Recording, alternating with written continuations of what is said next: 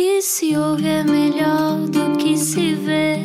Desliga a TV, era o que faltava. A vida acontece quando anoitecer, era o que faltava. Juntos eu e você. Boa noite, bem-vindo, bem-vinda à Rádio Comercial Olá, eu sou o Rui Maripeco. Olá, eu sou a Ana Martins e agora vamos apresentar quem é a nossa convidada de hoje. Quem é que está cá? Olá, eu sou a Dalila Carmo. Ah, bola, já nos estragaste a surpresa. Fui a primeira pessoa a fazer isto.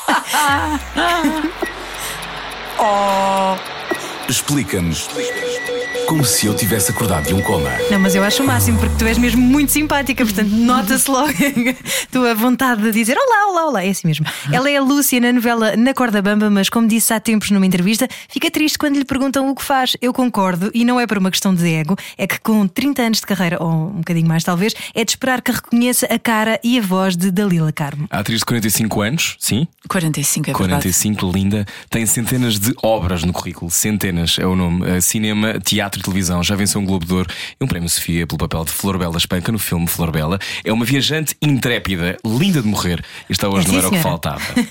Bem-vinda! Obrigada. Olá, olá, Rui. Muito Olá. obrigada. Boa noite, Dalila. Boa noite. Uh, como é que tu estás? Estou bem, estou bem. Ah, estou um bocadinho cética com a situação atual neste momento. Acho que hum, eu que gosto de viajar, não é? É, um- é uma época em que eu tenho de ponderar para onde é que vou, como é que vou, ah, que ferramentas é que eu levo. E acho que hum, vivemos cada vez mais um tempo de, de prudência, de que sermos capazes, independentemente de, de sermos destemidos e, e, e- e termos medo de ter medo, sermos capazes de olhar para o lado e pensar no outro e ter alguma consciência cívica. E nesse, nesse aspecto eu estou preocupada. Estás preocupada com o surto e Com tudo o aquilo que está a surto, acontecer? com tudo o que acontece, quer dizer, com, com as, as- questões eh, políticas e sociais nos lugares, quer dizer, quando eu, eu já viajei eh, para tantos sítios e, e às vezes apanhamos sustos, não é? Apanhei na Nicarágua, felizmente fiz o Irão o ano passado, agora não iria jamais para o Irão. Mas quer dizer, hum, nós vivemos sempre aqui numa bolha, numa redoma de paz e de tranquilidade e acreditamos que as coisas não nos acontecem, mas se formos informados, eu sou um bocadinho viciada em notícias, confesso, em jornais, em telejornais. hum, é impossível vivermos alienados do mundo. Não ficas entupida com tantas notícias? Fica entupida, fica entupida. Ah, mas também, por exemplo, eu quando estou a trabalhar, ah, há- acabei agora um projeto há pouco tempo, ah, tenho tão pouco, tenho tão, tão pouco espaço interior e, e- e exterior e de tempo.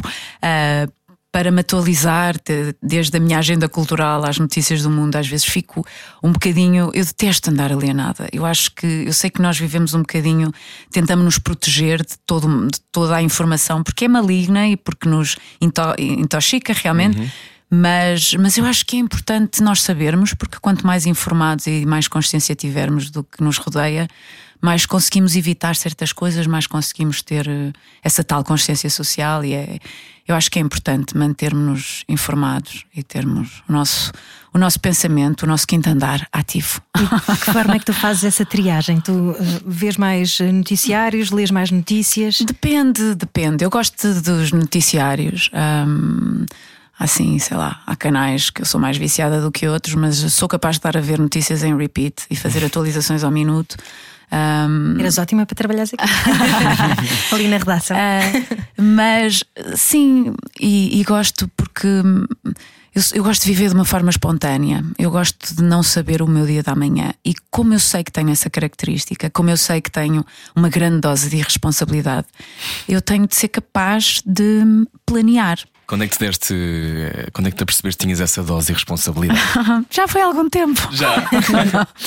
Ahm, já foi já foi há algum tempo, sim. Eu acho que foi a partir do momento. talvez tenha começado na minha adolescência. Não sei se é responsabilidade, porque é uma irresponsabilidade com critério. Eu prezo a liberdade. Eu, eu sou uma, uma mulher livre, e, mas gosto de ser livre com critérios, com, com responsabilidades morais e cívicas, etc. E portanto, eu na minha adolescência dei-me conta que gostava de voar. Ahm, que gostava de sair da.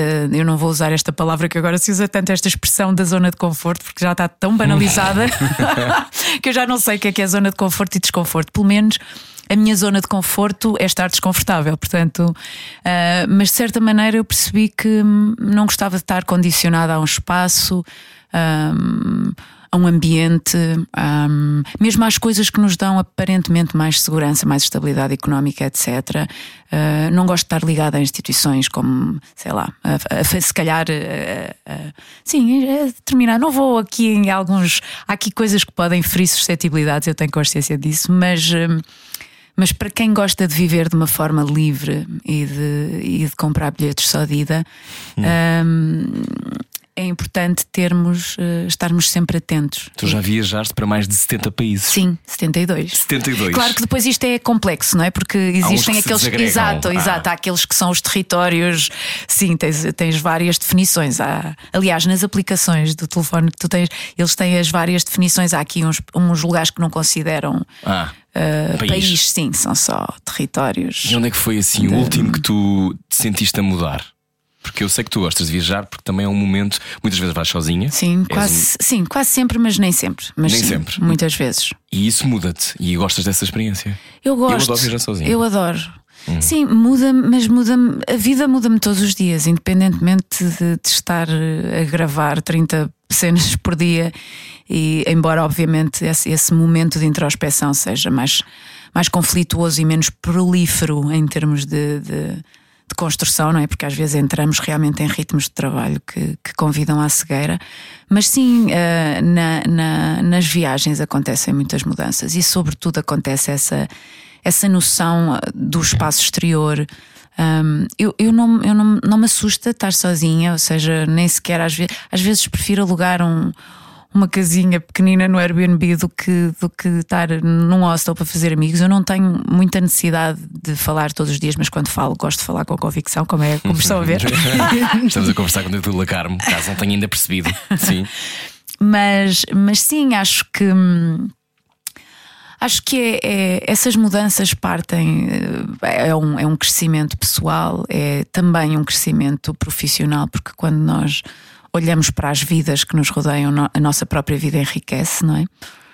Um, e, e, e, e, são mais mulheres que entram dentro de mim cada vez que eu, que eu olho para uma mulher nova. É, é, é, há um bocadinho dessa vida que entra dentro de mim também. E portanto eu acho que fico mais completa como pessoa e como atriz. Portanto, viajas é estás em constante pesquisa para as tuas próximas personagens. Não é feito com esse intuito, é uhum. é feito por causa de uma curiosidade mórbida que eu tenho, uh, mas acaba por acontecer, inevitavelmente. Sempre tiveste essa curiosidade de tentar perceber o outro? Ah, sim, porque eu sou extremamente empática. Às vezes, até isto é quase irracional, não é? Uh, porque uh, este excesso de empatia às vezes cria-me dificuldades, ou seja, eu não, não tenho filtros, nem de dentro para fora, nem de fora para dentro. Isso é pouco saudável. Porque sentes, entram bichos cá dentro. É nós também. Porque nós sentes também. o que o outro sente. Sim, e às vezes temos de moderar um bocadinho isso, daí uhum. a necessidade de me resguardar, porque eu não posso estar um, a viver a vida de toda a gente. E lidas bem com as tuas sombras? Uh, mais ou menos, vou aprendendo. Uh, algumas melhor, outras pior. Há avanços, há há retrocessos. É uma coisa que eu acho que eu, eu que é que tu me digas, o que é que tu sentes em relação a isto? Que é uma viagem, muitas vezes as pessoas viajam para se encontrar. Uhum. Há esta lógica agora, muito, sobretudo agora fala-se imenso de ai, eu fui viajar para a Ásia para me encontrar. tu, quando vais viajar, levas os teus demónios contigo certo? Todos, todos, todos. Portanto, essa coisa, o, a cena do vou para a Índia, descobriu. o que é que tu achas disso, Dalila Carmo? Sabes que eu sou muito pouco esotérica, eu não tenho qualquer nada. tipo de. Nada. Não tens um osso esotérico nenhum? Uh, talvez tenha um osso, okay. mas, mas ainda, não, ainda não dei conta, não tenho andar aqui à procura dele, volta e meia. Ou seja, há lugares que eu até. Eu não não tendo assim essa, não sei como é que eu hei de justificar sem, sem usar a palavra voyeurismo. Uma vez disseram-me assim: tens de ir para este sítio na Tailândia que se chama o Santuário. Eu, opa, oh diacho. uh, e vão-me vão -me ensinar a respirar isso, pronto, eu calculo que sim. E fui.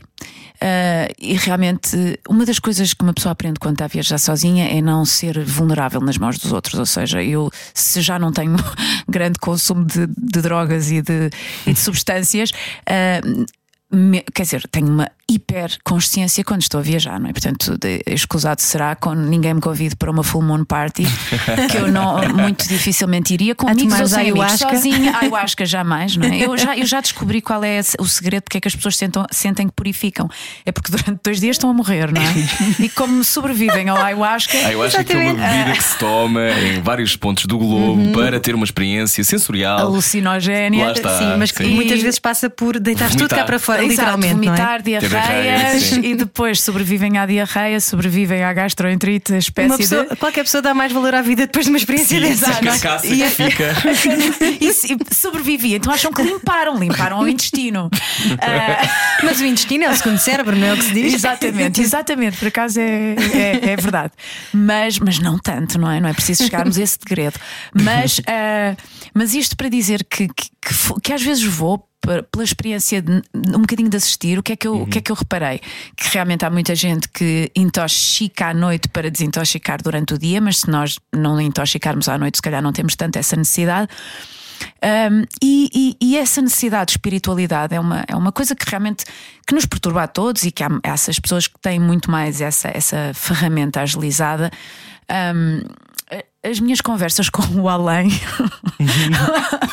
estamos à conversa com Dalila Carmo. Atenção, estamos em além, ok? Exato. Só uma experiência pessoal e intransmissível. E eu acho é que nós. Cada um tem a sua forma de, de, combater o medo da morte, o medo de estar sozinho, não é? E, e, e, se houver realmente uma entidade divina à qual eu me posso afeiçoar, eu acho que é a natureza. Eu tenho muito essa. Eu sou um bocadinho pagã, pronto. Eu encontro-me Uhum.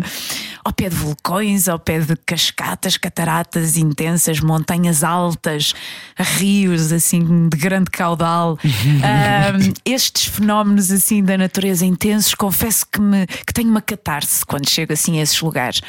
Mas, mas porque eu acho que são realmente. Hum, coisas que nos ultrapassam, não é? Assim, é, e aí, de certa forma, podem-me apaziguar um bocadinho. Jamais para todo o sempre, jamais combaterei a minha inquietação com. Uh, mas eu continuo à procura dessa cascata eterna, desse vulcão.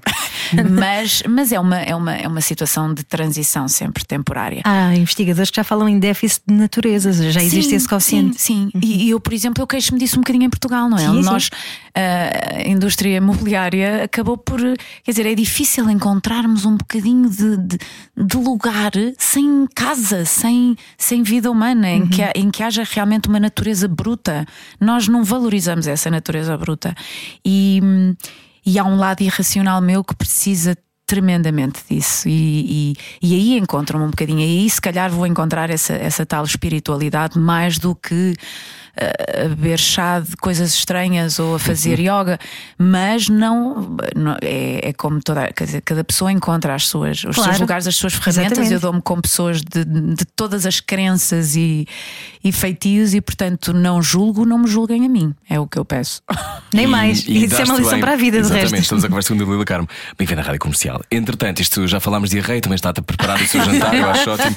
A aceitação da tua própria natureza, falando em naturezas, uhum, uhum. Um, foi, houve um salto teu cognitivo quando foste para Nova York ou simplesmente foste sempre surpreendida pela vida e foste sempre curiosa? Eu, acima de tudo, eu acho que Nova York, hum, a grande mudança para mim, mais do que cognitiva, foi um bocadinho a perda da minha inocência. Porque Tinhas Nova York tinha 20 hum. e Nova York realmente é muito agressivo. É uma cidade agressiva e é uma cidade onde uma pessoa, para se ingrar, seja no que for, tem de ter uma autoconfiança que eu não tinha.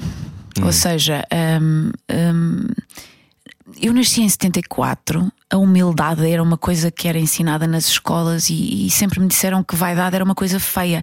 E de uhum. repente, e que as pessoas vaidosas eram pessoas feias. E eu de repente chego a Nova York e se tu não fores capaz de dizer que és o melhor do mundo, que não és lá a fazer. Nós já tivemos, lá a fazer. já tivemos essa conversa aqui. Isso é geracional, não é? A partir de uma certa década. Eh, e contexto e, também exatamente. do lugar. Sim. Ou seja, eu cheguei a Nova York em 96 e achava toda a gente muito convencida e muito agressiva nesse, nesse, nesse sentimento e na forma como te perguntavam Are you any good? E eu responderia You tell me. No, you tell. E eu não conseguia dizer, não é? Uhum. Não conseguia dizer e, sobretudo, não conseguia sentir, não conseguia acreditar, não é? Porque eu acho que, que a Para o ator autoconfiança também é uma para o coisa que ator, se alguém trabalha. perguntar Are you any good? É uma coisa um bocadinho. eh, o que é que é um bom ator?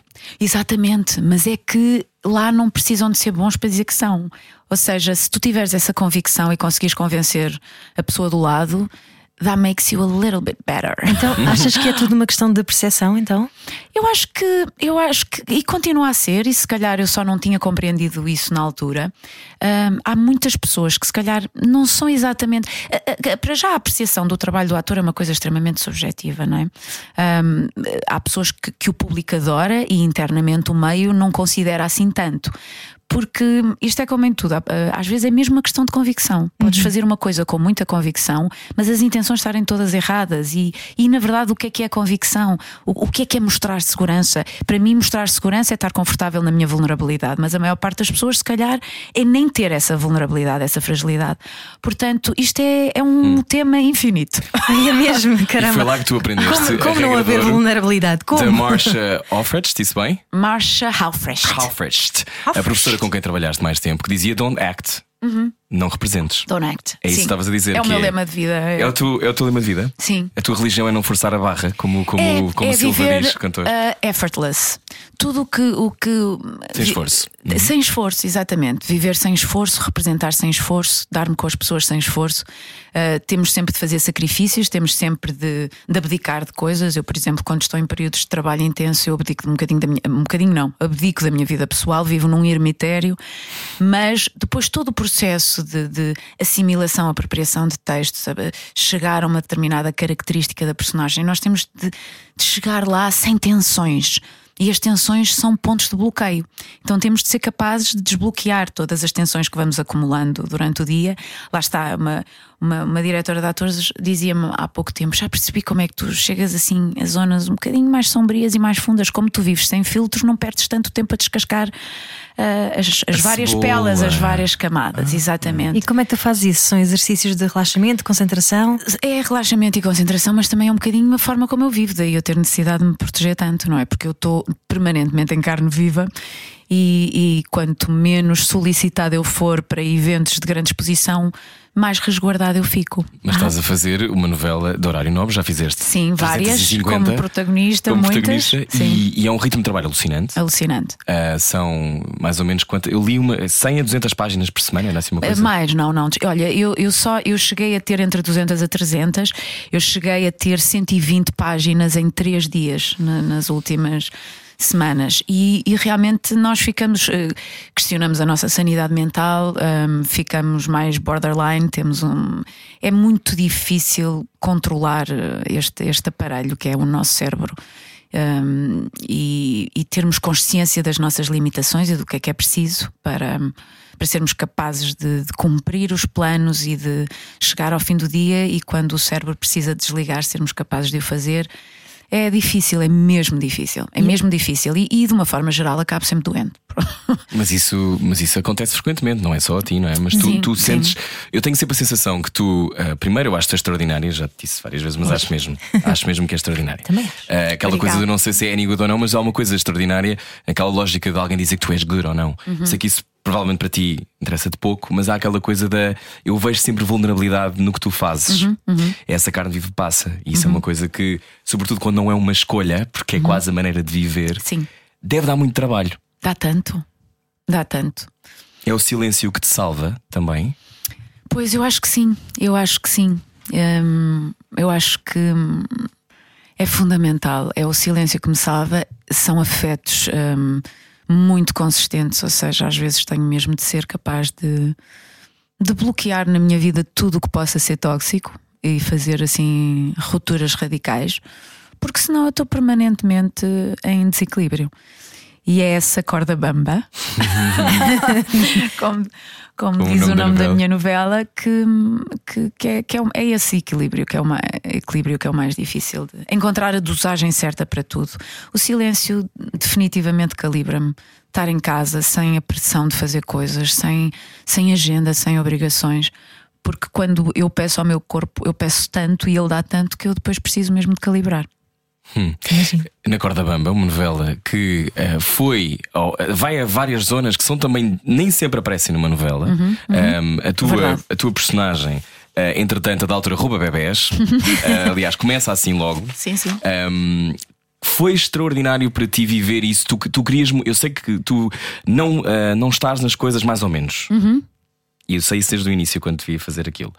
Um, como é que foi para ti viver essa, essa história que ainda está no ar neste momento? Eu, eu amei, ahm, para já eu acho que a, que a escrita do Rui Vilhena tem várias camadas, que é uma coisa que em televisão acontece pouco. Uhum. A- as, as situações estão muito bem justificadas e eu, à partida, tento sempre encontrar razões para o comportamento da- das personagens, mesmo que seja a moral. Ahm, e como eu, nesse sentido, sou completamente anti, antítese da personagem a vários níveis, nem tenho Não psicose roubarias um dos bebé, bebés, é? jamais, eu não tive nunca esse instinto quem maternal. quer roubar um bebê? Exatamente. Não, mas é uma psicose, sabes? E para além Sim. disso, e para além dessa, dessa, dessa substituição que a, que a personagem Uhum. tem para a vida dela, ela é mitómana, ela tem uma. Ela é mentirosa Está no limiar da compulsiva. psicopatia. Sim, exatamente, é mesmo, é mesmo, ela não tem remorsos, Ah, mas é engraçado, é curioso ver, porque o, o Rui e a própria TVI, não é? Até porque terem uma protagonista como vilã dá muito trabalho, porque depois, se nós fazemos de uma determinada maneira mais manicaísta, o público não se identifica. Eu, em primeiro lugar, eu sou completamente contra o manicaísmo e esta leitura do bem e do mal, do certo e do errado. Acho que não pode haver qualquer julgamento nosso sobre a personagem que estamos a representar.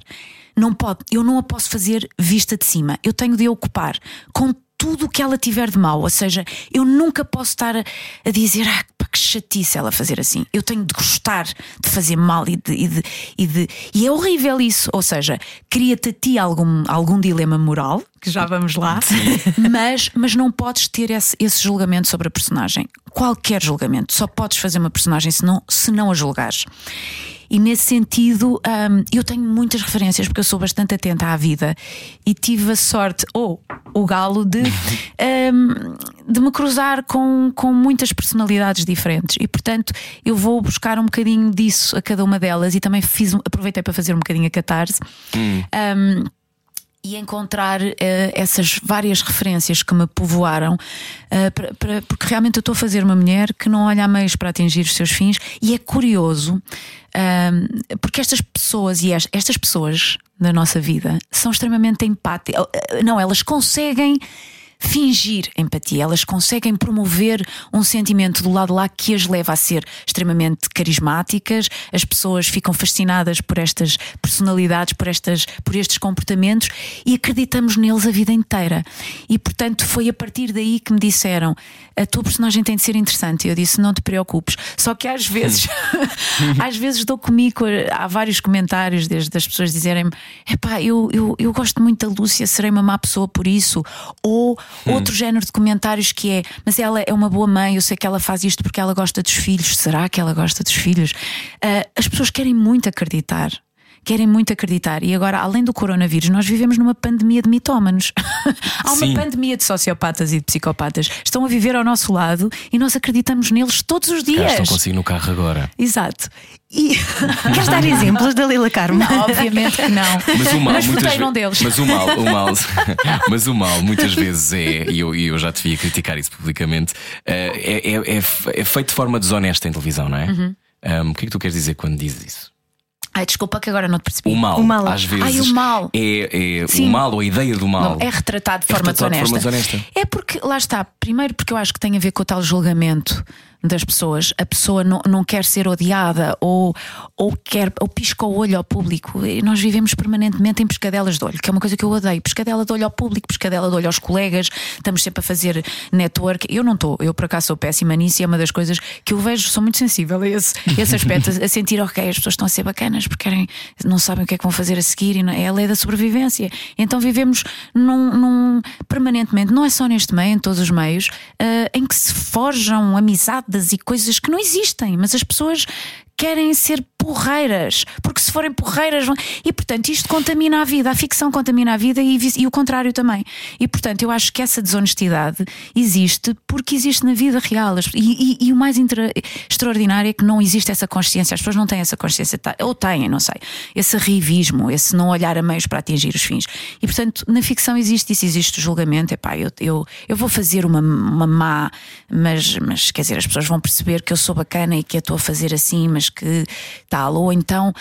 Um, criarem personagens com muitos maneirismos, então o mal é criado de fora para dentro e de dentro para fora. Se nós procurarmos o mal dentro de nós, acho que toda a gente o tem. Nós temos o mal e temos o bem. Somos capazes de produzir as, todos os sentimentos e todos, todas as emoções possíveis. Eu acredito que somos toda a gente, nós temos essa capacidade. E depois, consoante a nossa ética, nós desenvolvemos as nossas características e, obviamente, o nosso ADN é o importante, nosso o nosso contexto é importante, as pessoas com quem nos relacionamos é importante, porque se nós vivermos permanentemente num contexto de, de, de vaidade, de arrivismo, de, de pessoas de, de, uma ambição desmedida, se vivermos rodeadas só por essas pessoas, nós não percebemos que existe outra maneira de viver, que é uma maneira de mais de confiança naquilo que estamos a fazer. Que eu acho que isso é, é o que tem de prevalecer.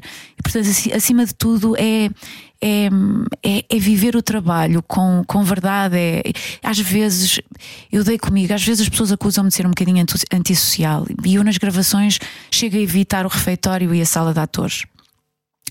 E, uma vez um colega disse-me assim: assim não há convívio. Eu disse: Pois, mas eu não estou. Eu, eu, se eu quiser conviver, eu ligo-te ao fim do dia e vens, vamos, vamos ver o pôr do sol juntos. Eu estou aqui para trabalhar e a minha energia está a conta gotas. E, e, e, realmente eu tenho muito estes. Eu separo estes territórios, não quer dizer que, que me dê mal com as pessoas, mas, mas, mas nós nós vivemos com muito medo que não gostem de nós, não é? Vivemos sempre, ai meu Deus, ele vai, vai deixar de gostar de mim porque eu disse isto, vai deixar de gostar de mim porque hum. eu agora cumprimento com o pé e não dou beijinhos, vai deixar de gostar de mim porque eu não sei o quê. E temos de ser capazes de, de ter a liberdade e a, e a e a honestidade moral e intelectual de saber distinguir as situações. Foi por isso que escolheste uma profissão na qual podes usar, podes e deves usar máscaras, porque não consegues usar uma máscara na tua vida pessoal. Eu acho que nem na profissão eu consigo usar máscaras, esse é o meu problema. eu nem no carnaval, não, eu não sei tu usar máscaras. Entras mesmo, ou melhor, a personagem eu, entra eu, mesmo em ti, não é? Eu, eu tento, eu tento ocupá-la por dentro uhum. e aquele, durante aquele tempo que, que, eu tive, que eu estou a viver, eu não me sinto de maneira nenhuma a usar uma máscara. Uhum. Eu acredito piamente em tudo que digo e faço eu, personagem, e eu, e depois ao fim do dia tenho de fazer o desmame. É isso que estás a dizer. É comer, comer o quê? Eh, uma palha? O que é que tu fazes? é, o, é o tal silêncio que tu dizes. Eu não consigo ir jantar com amigos, por exemplo, quando estou a gravar Aliás, ou filmar. Tu dizes que odeias andar em rebanho. Sim, eu tenho esse. É, um, é, é, fico muito. É, quando há muitos sons ao mesmo tempo, em simultâneo, a minha cabeça começa a não conseguir separar uns dos outros, começa a deixar de ouvir as pessoas. É, eu gosto de estar eh, em contactos assim mais mais íntimos e mais, e mais silenciosos hum. ou mais de outro género de partilhas. Um, deixei praticamente de sair à noite, ou seja, gosto imenso de jantar fora, gosto imenso de comer, gosto imenso de provar coisas, uh, mas gosto de grupos pequenos, realmente gosto de grupos pequenos. E é onde eu sinto mais energia a circular. Este grupo que está a ouvir este programa é grande, uh eh, -huh. era o que faltava na rádio comercial quando eu Carmo. Continuamos a falar a, seguir, sendo que a liberdade é muito mais do que aquilo que a Dalila vai dizer, vai, vai contar mais coisas a seguir. Venha daí. Largue tudo o que está a fazer e beije o seu rádio. Era o que faltava. Na comercial. Ai, boa viagem com a Rádio Comercial. Olá, eu sou o Rui Maripeiro. Eu sou a Ana Martins. Está cá a Dila da Carmo. Olá. Olá, Dila da Carmo. tu. Uh, Tem um olá falaste, mais simpático da rádio, não é? Provavelmente, eh, de Portugal. Um, tu, à revista Meg, disseste um dia: todos os meses há alguém que me pergunta o que é que eu faço. Sim. E fico triste. Pois, não é? Como é que ainda te perguntam o que é que tu fazes? Olha, uh, ponto um, eu acho que realmente existem pessoas que. Bem, se calhar vamos. Não, vamos ao ponto 2 primeiro. Hum, o ponto 2 é que as pessoas. É uma forma de se colocarem acima de ti. É uma forma de, de não, não. Lá está, não mostrarem não fragilidade. Uhum. Não mostrarem fragilidade. Nem afeto. Uh, é, eu acho que é sempre aquela coisa que é bem, não é? Dizer, ah, eu não vejo televisão, mas não vês televisão há 30 anos, nunca viste, nem num zapping, não, vê, não vais ao teatro, não vais ao cinema.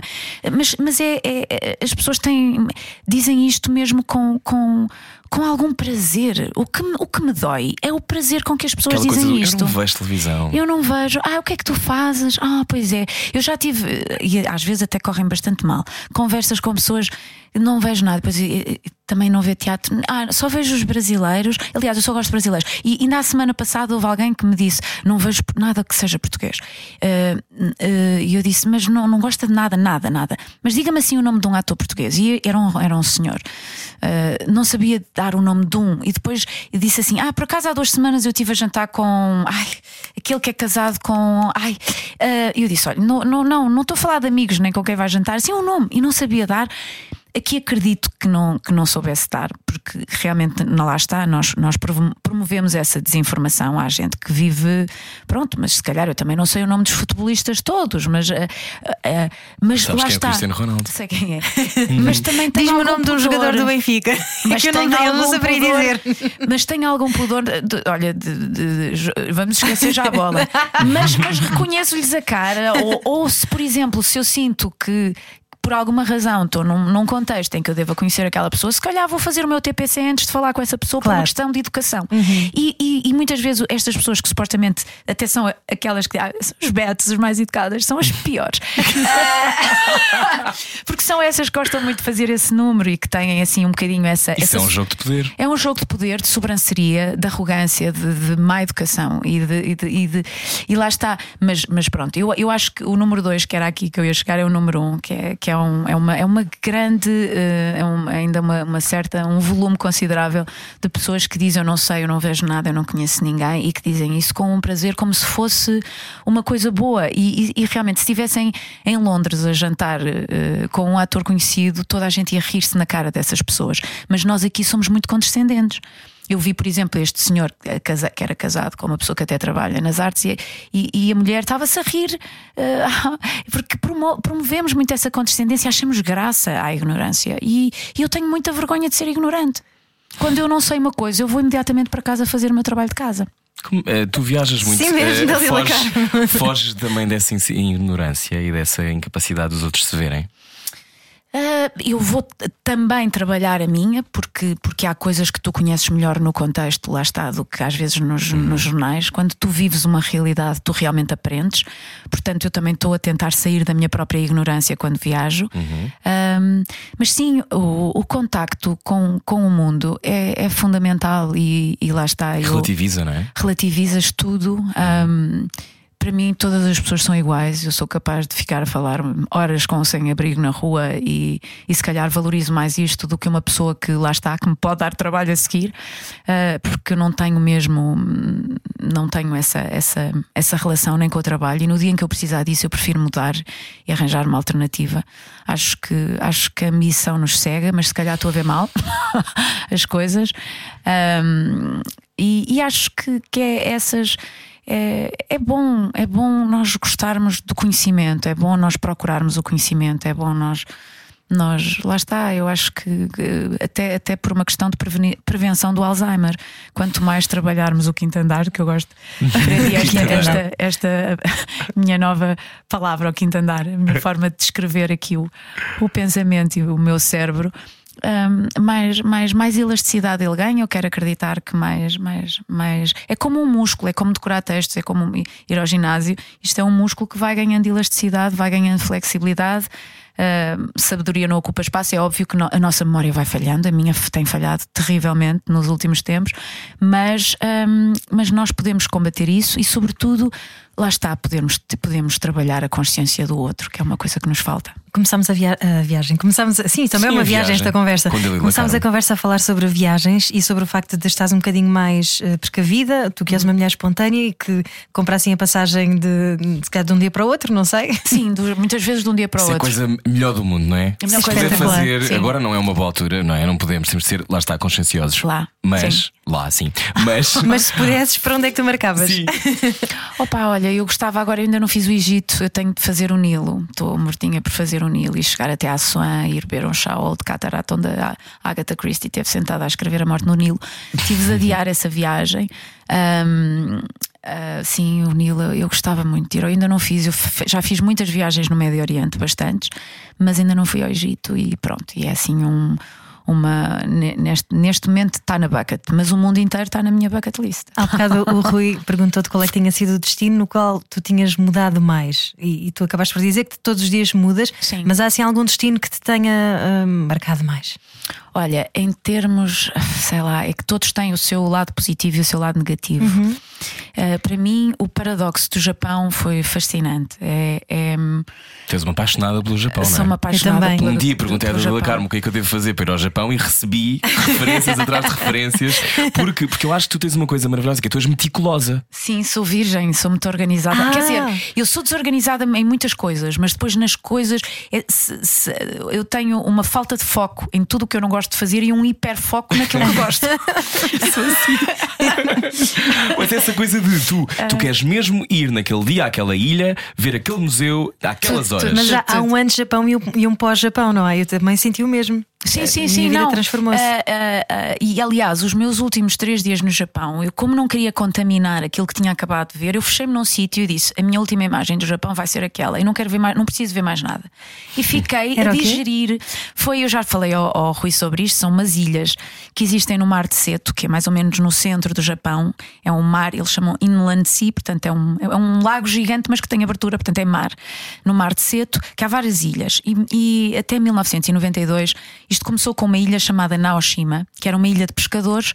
E eles tiveram a brilhante ideia de criar uma Art Island, uma ilha em que a arquitetura, a arte e a natureza estão em perfeita sintonia e é um lugar mágico de se ir, onde é tudo tão bonito e tão puro. E realmente, hum, por exemplo, eu, eu- aquilo tinha praias lindas e eu percebi porque é que eles não usam as praias, porque eles não querem fazer uma estância balnear de uma ilha que é uma ilha museu, mas ao mesmo tempo tudo naquela ilha é, é tão poético, desde as instalações. Eu sou uma fã da arquitetura, eu adoro arquitetura e adoro o Tadao Ando, que é um arquiteto japonês, que é um autodidata e é uma pessoa que consegue casar arquitetura e natureza e enquadramento na, na perfeição.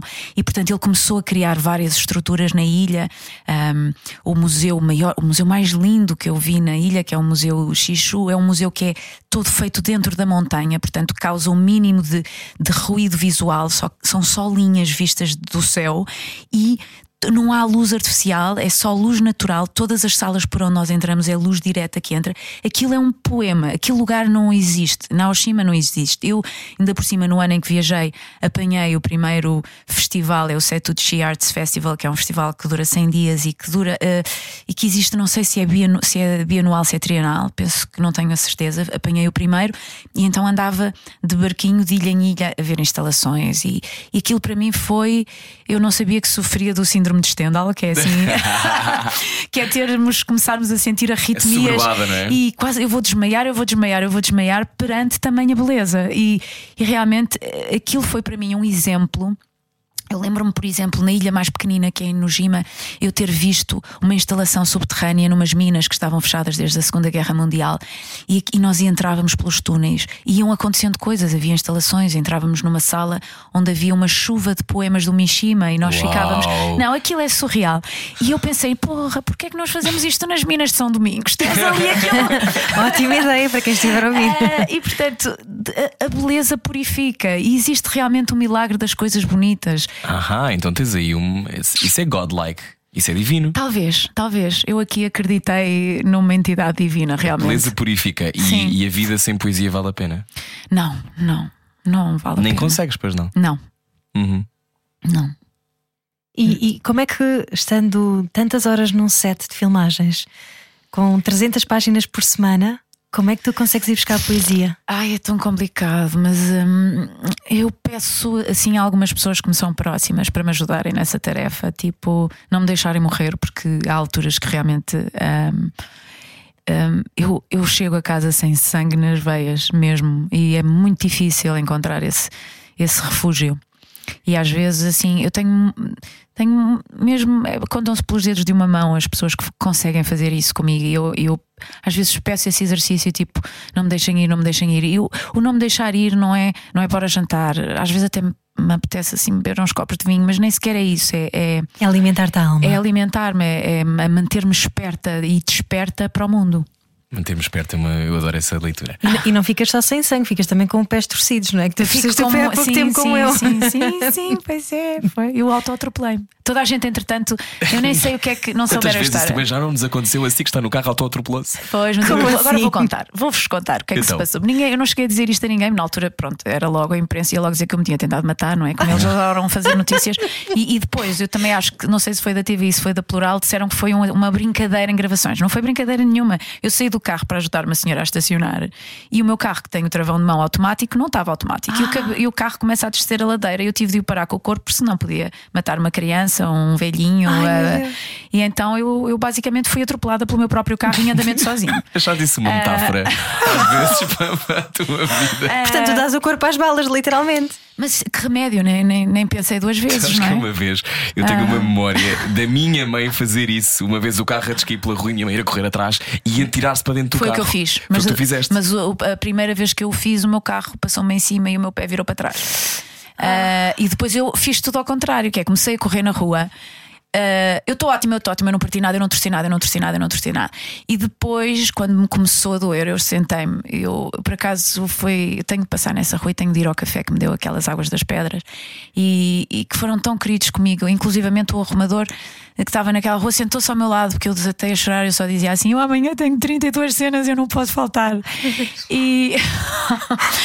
Ah, e ainda, ainda fui gravar uma locução, porque eu estava a estacionar para ir ao- a um, a um estúdio gravar. Ainda fui gravar a locução com o pé assim e estava em lágrimas e tinha de estar a rir na locução. Ah, Estavas a chorar a rir. Claro que tinhas, claro, obviamente. E Claro. depois fui para o hospital e quase obriguei o médico a dizer. Diga-me que não parti nada, não me conseguia, não, me- não conseguia andar, não, Não, conseguia ok. andar, p- não queria andar, estar na cadeira de rodas. Isto foi um drama porque eu estava em negação. Ah, fiz o raio-x e ele, calma, foi um entorse, eventualmente com rupturas de ligamentos associadas. Vamos ver. O meu, o meu ortopedista que, que é um anjo, que é um, um anjo na guarda. Eu tenho dois neste momento, porque cada um tem a sua especialidade. eu estou a falar do meu ortopedista que me, que me operou um braço há dois anos e que, e que tem um nome genial para um ortopedista que é Dr. Carpinteiro. Isso é muito bom. Eh, de- embora eu depois tenha arranjado outro médico pa- para o pé e joelho, mas disse-me: vamos já fazer uma ligadura funcional, porque eu disse, eh, a partir do momento que eu soube que não tinha partido nada, eu tenho de gravar, eu tenho de gravar.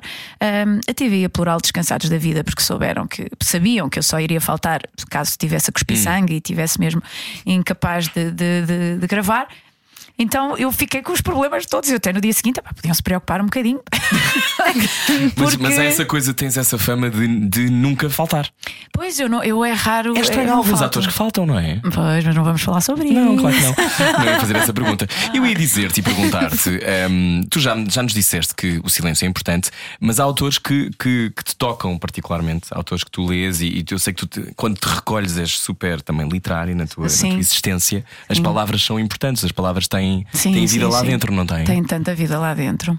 Claro que depois há, há, há palavras e há pessoas com quem nos identificamos mais. Uhum. Ahm, sim. A Flor Bela já era uma pessoa que habitava a tua vida antes de tu interpretares no cinema? Uma Sabes- bela espanca, só para contextualizar quem não Sim, sabe. sim, sim. sabes que não, sabes que foi uma aprendizagem. Hum. Ahm, eu, tinha, eu tinha passado um bocadinho ao lado da Flor Bela. Eu sempre fui muito Sofia. Eu continuo a ser muito. Eu adoro a Sofia. A Sofia é aquela. Gostavas de interpretar a Sofia no cinema? Ai, hum, eu adorava, se- seria uma coisa muito complicada, tanto de a, de a escrever, como é que se escreve a vida, como a questão dos direitos. Eu já fiz poemas dela no teatro e foi muito complicado. Foi. Foi, foi, foi. Mas, mas foi interessante ver a reação da família ao espetáculo, porque depois gostaram e eu fiquei muito contente e foi importante para mim ter essa, Uhum. essa validação. Desculpa só fazer de professora Sofia de Sofia de Melbreiner. Melbreiner, Ok. desculpa, não, desculpa, não faz mal. desculpa. Ai, porque pode É haver que algo que quem não saiba, Sim, não é? a minha cabeça às vezes vai mais depressa que as minhas palavras. e as minhas palavras vão depressa. Mas para situar Mas- quem está a ouvir ouvir Flor Bela Espanca. Flor Bela, o filme, não é? Sim, sim. 2012, mais ou Foi, menos. gra- filmei em 2011, eh, estreou em 2012. Mas depois apaixonei-me inevitavelmente por ela, porque ah, nem é só pelas palavras dela, as palavras dela também tocam muita gente. Há pessoas que gostam menos porque é piegas ou porque, tá, ou porque fica um bocadinho condicionada ao, ao formato do soneto, etc. Mas a Flor Bela, para além, além de tudo, era uma, era uma mulher fascinante, era uma, era, uma, era uma visionária, era uma rebelde, era uma. Era uma era muito contestatária, era uma pessoa. in- Lá está, era, Era livre, inquieta. Não era livre. Não era livre. Não era livre. Não era livre. Mas era inquieta e não sabia como exercer essa inquietação. E tu és rebelde? Eu sou rebelde, sou. E sempre foste assim? Sempre fui. Uma criança rebelde também. Sim, era, era, era também um bocadinho paradoxal, rebelde e, e, e querida. pois é que tu tens um ar muito querido, Pois, realmente. eh, não, mas eu era, eu era boazinha. Eu lembro-me de ser uma, uma, uma- Lá está, És muito minha filha, empática. portanto. Muito. Não, eu era uma criança muito empática. Eu, empática, eu não conseguia, eu não conseguia assistir a sofrimento. Eu era uma pessoa muito sensível, mas, mas era rebelde porque não sabia como exercer. Minha, lá está, a liberdade que eu achava que não era maligna, que não era. Eu, eu acho que a rebeldia, se calhar a minha rebeldia, está um bocadinho relacionada com esse facto de como é que nós podemos ser livres ah, porque se calhar, se calhar essa, essa rebeldia está tá associada ao conceito de liberdade. Se calhar não sou assim tão rebelde, mas como é tão difícil para as pessoas serem livres, livres nas palavras, livres no pensamento, ah, livres nas escolhas sexuais, livres em tudo, ah, qualquer coisa é associada a um ato de rebeldia. As pessoas tornam-se rebeldes por reatividade, não é? É uma reação à, à- à- convenção. E, e realmente eu, eu não gosto de convenções, eh, ou, ou- ou aceito poucas. Eu tenho valores morais fortes, mas, mas depois há convenções que eu não aceito só porque sim, só porque me dizem que é para fazer, ou porque é para, para dizer, ou para pensar desta maneira. Ah, ah, qualquer tipo de. Quer dizer, eu, eu fui para a catequese e perguntava porquê estava sempre com o dedo no ar. Portanto, a partir do momento que o, o existencialismo habita em nós, é muito difícil dar a volta ao assunto. Se calhar porque és filha da Revolução, não é? 74. Também, também, mas, mas, mas também existe, existem pessoas que, que, que tiveram a reação inversa, não é? Ah, e, e- e- ainda existem muitas pessoas que nascem agora e que são reacionárias e que vão ser reacionárias. E, e acho não que tem top quando vês as notícias e quando, quando percebes o, o entope-me caminho. imenso, o entope-me. caminho. Às vezes, eu acho que a resposta não é o radicalismo, mas às vezes a rebeldia é, É uma, com- sim, é? é? uma reação orgânica, instintiva, não é? Ah, ah, da mesma forma que há coisas que eu tenho uma certa dificuldade também em aceitar. Eu, não eu tento não ser fundamentalista de nada. Mas, eh, mas, por exemplo, quando falamos de saúde pública e falamos de vacinação, existe uma realidade alternativa à qual eu sou um bocadinho, lá está, avessa, porque acho que estamos a pôr em causa a saúde da- da- da- crianças. das crianças ao lado. Portanto, eh, eu tento compreender as várias realidades, mas hum, hum, a verdade é que no- a, liberdade temos sempre de perceber onde é que, onde é que começa a nossa e, e acaba a nossa e começa a dos outros e vice-versa, não é? E, e isso é um, é um tema que. Hum, que exige, lá está, uma autoanálise permanente. Temos de estar permanentemente a autovigiar-nos, a sermos capazes de, de- de- e ao mesmo tempo de, de- essa apropriação, essa percepção das várias realidades e fazer o nosso- a nossa própria triagem. Ah, e nessa perspectiva, sou rebelde, não como a hippie que vai. ah, ah, que leva um gato na cabeça. um, um gato na cabeça e, e, e toma os cogumelos para chegar à sua essência de maneira nenhuma. Eu não, eu não Uhum. sou essa, essa rebelde, eu sou outro, outro género de rebelde. Então, olha, eh, tendo em conta que estamos à conversa com Dalila Carmo, uma atriz extraordinária, mais de uma centena de obras já feitas. Tu tens a certeza, olha, que eu não contei. tenho esta informação. Foi- esta informação. eu no IMDB tenho 60 mas depois, mas de depois teatro há teatro, Mais a sim, teatro, sim, televisão, sim, também é uma obra. Começaste aos 13, 14 anos. Eh, aos 15, aos 15, Aos 15. fui- quer dizer, sim, eu antes tinha só fe- feito espetáculos de teatro e de balé e era, gostava muito de ter assim plateias. Eh, aliás, acho que quando o meu avô me levou a um, a um- a um jogo de futebol quando eu era pequenina, eu fiquei assim tão, tão histérica quando vi aquela multidão que acho que fugi, tipo, isto está cá tudo por minha causa. Mas, também. exato, exato, aquela, aquele, aquele, aquele afeto, não é? Ah, mas, mas na verdade eu fui para o curso do Ballet Teatro Contemporâneo do Porto, o curso profissional, com 15 anos. Com 15 anos. Eh, Eu faço esta pergunta não porque essa zona não me interessa da tua infância ou, da- ou desse crescimento, interessa-me não, não, imenso, mas- mas- interessa, mas a questão é essa. Eu queria te ajudar, ou melhor, queria que tu ajudasses quem está a ouvir a perceber as emoções. Porque uma coisa é o ódio, outra coisa é o amor, outra coisa é a teimosia, mas o ódio é medo. Tu que estudas emoções há mais de 30 anos, da Lila Carmo. O ódio não, não tem de ser medo, eu acho que não. Eu não sei. É eu acho que sim, eu acho que pode estar associado. Eu acho que as pessoas, por medo, por, hum, por revolta, revolta, são, são, são muitas camadas de sofrimento que podem levar ao ódio também. Mas depois também há, há- há, hum, eu também acho que há coisas que são genéticas, sabes? Há coisas que eu, eu não eu não acho que nós eh, tenhamos todos as mesmas Paleta características e a mesma paleta de emoções quando nascemos. Eu acho que há coisas que lá está, é o nosso contexto, é a forma como nós nos apropriamos da, da realidade envolvente, mas também acredito em ADN, também acredito em, em características genéticas também. E depois. hum, aquelas características que não são genéticas que não, e que não nascem connosco e que não são fruto de uma descompensação química e biológica, hum, podem ser uma reação vária a várias coisas. Ah, não consigo partir da. da- do geral para o particular, mas, mas acho que, que pode estar muito associado, sei lá, eu acho que acho que o ódio, para já, o ódio é um, é um sentimento e uma emoção. Eu, eu às vezes tenho dificuldade em fazer estas duas, embora eu adore António Damasio, mas eh, Tem que vir cá, queremos muito. eu também eu gostava imenso Adorava. de estar com ele. E, e, e tenho perguntas para lhe fazer. Ah, mas, ahm, sei lá. Às vezes o ódio pode ser confundido com a raiva. A raiva é mais momentânea que o ódio. O ódio fomenta-se, por exemplo. Raiva tem um sítio no corpo. Tem, tem, tem, tem. É, é aqui? É no, no intestino? Ah, é nas olha, pernas? É nas pernas, pode, é, nas, é ah, nas pernas. Treme-se muito das pernas quando a raiva aparece. Mas lá está, isso sou eu. Há pessoas que têm um, assim, um knee jerk, um, sim, eu- uma sim. O meu estômago também faz o somatório de E muitas o teu coisas. estômago dá-te as respostas antes das coisas acontecerem. És uma mulher intuitiva, tens todo o ar de ser. Pois sou, sou, Ahm, sou. Dá-me respostas e faz e coloca-me muitas perguntas. Não comas pimentos, come pimentos.